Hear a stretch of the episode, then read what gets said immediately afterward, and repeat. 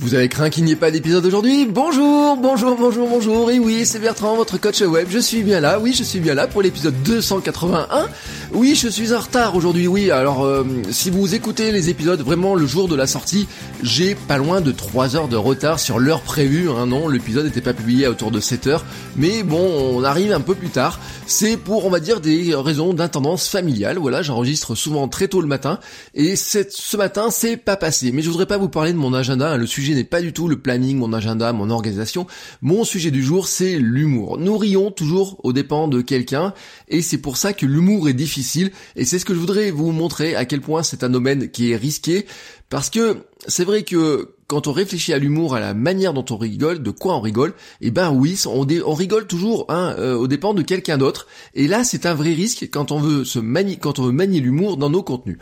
Euh, cet épisode m'a été inspiré encore une fois parce que je vois autour de moi, hein, et je voulais vous donner deux exemples que j'ai vu ces derniers jours. Le premier exemple, c'est Amixem, euh, un youtubeur hein, qui a 4,6 millions d'abonnés, qui fait une vidéo sur le studio où il tourne sa vidéo, et euh, il prend un bouquin sur une étagère et il descend le livre Youtubeur de Jean-Baptiste Vier, janvier. Euh, mais euh, en fait, il descend son bouquin et puis il descend bah, Jean-Baptiste lui-même, hein, en se moquant de lui, du fait qu'il le trouve pas crédible, mais en fait, il se moque de son boulot. Voilà, bah, il se moque vraiment de lui. Euh, donc c'était franchement pas sympa. Et puis il y a eu des réactions euh, dessus euh, qui étaient voilà enfin ça, peut toucher. Et puis l'audience hein, d'Amixem qui est assez importante peut réagir aussi. Donc il y a eu un débat autour de ça. Et puis il y a eu un autre débat cette semaine. C'est qu'il y a un podcast. Alors je vais même pas vous mettre le lien parce qu'autant Amixem je peux mettre le lien la vidéo est toujours présente. Autant ce podcast là je peux même pas vous mettre le lien parce que le podcast a disparu tout simplement, ils ont tout supprimé parce qu'ils avaient fait un, un, leur petit jeu c'était de, de critiquer d'autres podcasts et en fait, ils ont descendu, ils ont fait un épisode sur les streetcasts et sur leurs auteurs où ils ont été d'une méchanceté euh, rare. Voilà, dans le domaine du podcast, c'est des méchancetés, c'est une méchanceté qu'on ne connaît pas. Et vraiment, leur but, c'est de faire un podcast humoristique. Mais euh, là, franchement, c'était pas drôle. Et ils ont fait du mal aux gens, tout simplement.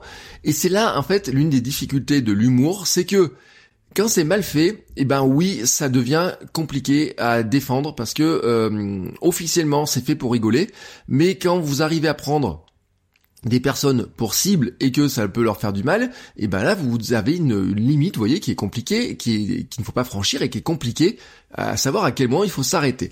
Euh, dans les deux cas, le, le, schéma est, le même, hein, et c'est le même pour tous les humoristes, c'est que les auteurs prennent une personne pour cible pour faire rire leur audience. Et c'est toujours le même principe dans l'humour. On prend toujours une cible, connue de tous ou assimilable par tous, et je reviendrai de ça, dont on se moque. La psychologue Patricia Kate Spiegel avait identifié deux raisons pour lesquelles nous rions. La première raison, c'est la surprise, et la deuxième raison, c'est quand nous nous sentons supérieurs. Et c'est là où on va arriver sur cette notion, et ces deux exemples que je voulais vous donner, parce qu'en fait, nous rions aux dépens des autres. Et c'est un peu sadique, hein, en fait, dans cette histoire-là. Je vous prends un exemple tout bête. Euh, quand nous rions de voir un bébé tomber sur les fesses, et qu'on rigole, euh, on dit oui, c'est mignon. Mais en fait, euh, c'est du point de vue du bébé, c'est pas vraiment, lui il trouve pas ça mignon, hein, il rigole pas forcément de ça, il rigole pas de s'être cassé la figure, c'est comme si vous allez au ski avec un ami qui se prend un gros gamin, vous rigolez en le voyant tomber, mais sauf que lui sur le coup, il rigole pas, parce que peut-être il a eu peur, il peut se faire mal ou quoi que ce soit, et il rigole pas franchement. Ce n'est pas vraiment mignon euh, ou euh, rigolo du point de vue de votre bébé ou de votre pote. Euh, je vous prends un autre exemple, ce matin je voyais passer, j'ai vu passer un tweet avec une vidéo où on voit quelqu'un qui a beaucoup de mal avec une remorque sur lequel il y a un bateau, euh, je sais pas comment il voulait faire, s'il voulait le garer ou quoi que ce soit. Bref, ça se détache, on voit le bateau qui sort du parking tout seul, etc. La personne qui a l'air d'être euh, à moitié passée dessous. Euh, il y a la personne, moi je le vois pas dans mon fil à moi, mais c'est retweeté par quelqu'un bah, qui a vu cette vidéo-là, sur le coup, euh, qu'il a donc trouvé sûrement drôle au point de le retweeter, moi j'ai souri, mais la personne qui est sur la vidéo, forcément, elle sourit moins. Mais en fait, nous sommes tous un peu sadiques, parce que on regarde cette personne-là en ridiculisé, voilà, tout simplement. C'est le principe de l'humour. Et ainsi, l'humour est cruel par nature. On pourrait dire d'ailleurs que l'humour est ridicruel, vous voyez, si on voulait faire un jeu de mots. Et en fait, nous sommes tous complices dans cette histoire, l'humoriste et son public sont complices, nous sommes tous complices de cet humour euh, ridicule, voilà tout simplement, car nous rions avec l'humoriste en nous moquant de la même personne que qu'elle hein, finalement, et ça nous rassure un petit peu sur potentiellement ce que nous pensons et ça nous conforte dans certaines idées. C'est là où je voudrais vous euh, pousser un petit peu plus les choses. En fait, quand vous regardez, quand vous riez aux blagues d'un humoriste, vous riez toujours aux dépens de quelqu'un. C'est là, c'était vraiment le cœur de, de, l'épisode, c'est ça.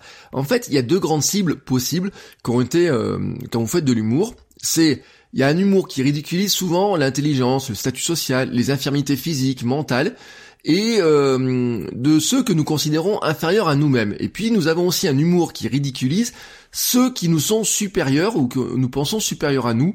Alors ceux qui sont dans des positions d'autorité, les plus riches, les plus connus, les plus intelligents, les plus forts, personne admiré aussi.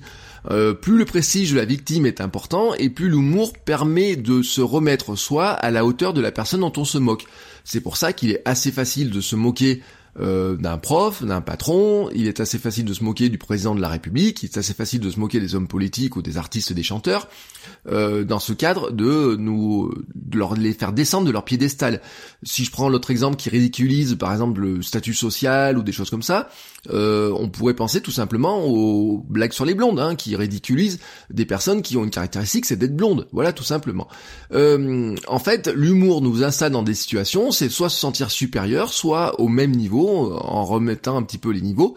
Et c'est là où l'humour joue un rôle social et sociétal, sur lequel il y a beaucoup de psy, psychologues et psychiatres qui sont euh, penchés, dont un certain Sigmund Freud quand même, qui a fait beaucoup d'écrits, beaucoup d'analyses sur le sujet. Mais on va pas partir là-dedans ce matin, euh, sinon on pourrait partir sur des heures, il y a des thèses qui ont été écrites sur le sujet. Mais en fait, surtout, ce que je voulais vous dire, c'est que c'est forcément méchant et que ça dérive potentiellement très vite. C'est d'ailleurs pour ça que l'humour est si compliqué à créer à partager, car il faut trouver un moyen de se moquer, de faire, de se moquer de quelqu'un sans finalement la blesser. En général, dans l'humour, on va pas personnifier vraiment, on va pas citer le nom de la personne, sauf si c'est quelqu'un qui est sur un piédestal. Euh, l'humoriste parle d'une personne qui n'existe pas, d'une personne qui est un petit peu caricaturale, avec des traits qui sont amplifiés le sportif sans cerveau, euh, la blonde par exemple, sont des exemples vraiment types.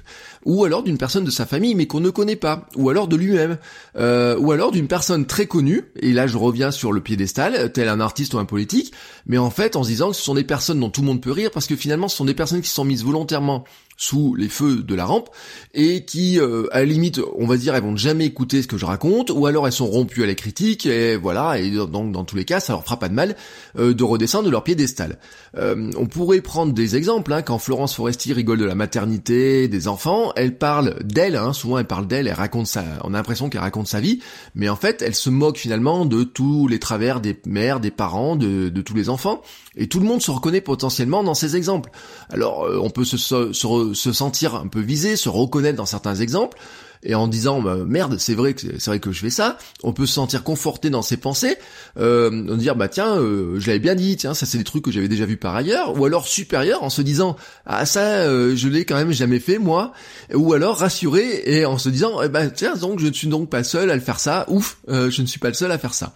Mais le principe de l'humour, c'est qu'il faut prendre une cible. Alors, c'est qui cette cible? Eh bien, c'est quelqu'un que tout le monde reconnaît, un marqueur culturel euh, ou un trait que tout le monde peut reconnaître. En fait, euh, ça peut être quelqu'un, on va prendre le trait chez quelqu'un, euh, je sais pas, un trait de comportement, euh, la colère ou je sais pas quoi, et se moquer de cette colère-là. Mais en fait, on n'est pas obligé de désigner la personne pour se moquer euh, du trait de la colère. C'est pour ça qu'on se reconnaît dans des traits, dans des caricatures. C'est assez simple à faire. Alors aussi, il y a certains qui vont sur la, le parti communauté, on se moque des traits d'une communauté.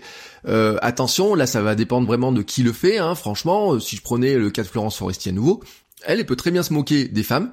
avec son regard à elle, ça va, ça, passe. Hein. Elle peut se moquer des femmes à travers elle ou ses amis, décrivant des amis vrais ou fictifs. Euh, mais si moi je fais la même chose, eh ben je passe juste pour un misogyne ou un gros con, voilà tout simplement, parce que je ne peux pas faire ça. On pourrait même passer pour un raciste si je me mettais à me moquer d'une communauté euh, en disant tiens je fais des blagues sur les asiatiques, par exemple. Euh, alors qu'un asiatique peut faire des blagues sur sa communauté d'une manière qui est plus légitime ou facile à faire parce que euh, quelque part l'humour ça vient aussi de la personne qui le fait hein. c'est pas juste le sujet c'est pas juste la cible c'est pas juste la manière de le raconter c'est aussi la personne telle qu'elle le fait telle qu'elle le construit et qui le dit et c'est là où en fait il y a des risques de dérapage qui sont assez importants et en fait, on pointe souvent les humoristes pour leur dérapage. Euh, les présentateurs télé qui font de l'humour se font virer. Hein. Bon, euh, on pense à Tex notamment, mais on pense à d'autres qui pensaient être drôles et qui en fait ne le sont pas.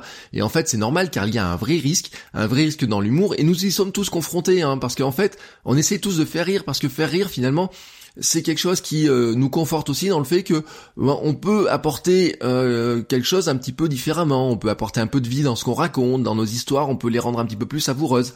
Et l'humour euh, peut poser problème quand on n'arrive pas à vraiment le manier, qu'on a, on a du mal à en manier certaines, euh, certaines ficelles, ou alors qu'on se laisse emporter. Alors moi, c'est un sujet sur lequel j'ai beaucoup réfléchi, parce que d'une part, j'aimerais mettre de l'humour dans certains de mes écrits et dans certaines de mes productions, mais je donne aussi beaucoup de cours Des heures et des heures de cours, 300 euh, heures ou ouais plus, même 360 heures dans l'année par exemple, entre les cours, les formations, on monte même à 400 heures. Et donc il faut tenir le public en haleine, il faut tenir les étudiants en haleine, il faut leur raconter des anecdotes, marquer leur esprit. Et souvent on pourrait dire, bah tiens, je peux leur faire des petites blagues. Et je vais vous donner un exemple tout bête. En fait, quand je suis en cours, euh, je donne souvent des exemples. Alors, je peux me moquer en cours d'une phrase que j'ai entendue dans la rue ou dans ma famille, vous voyez, pour parler d'un réseau social, etc.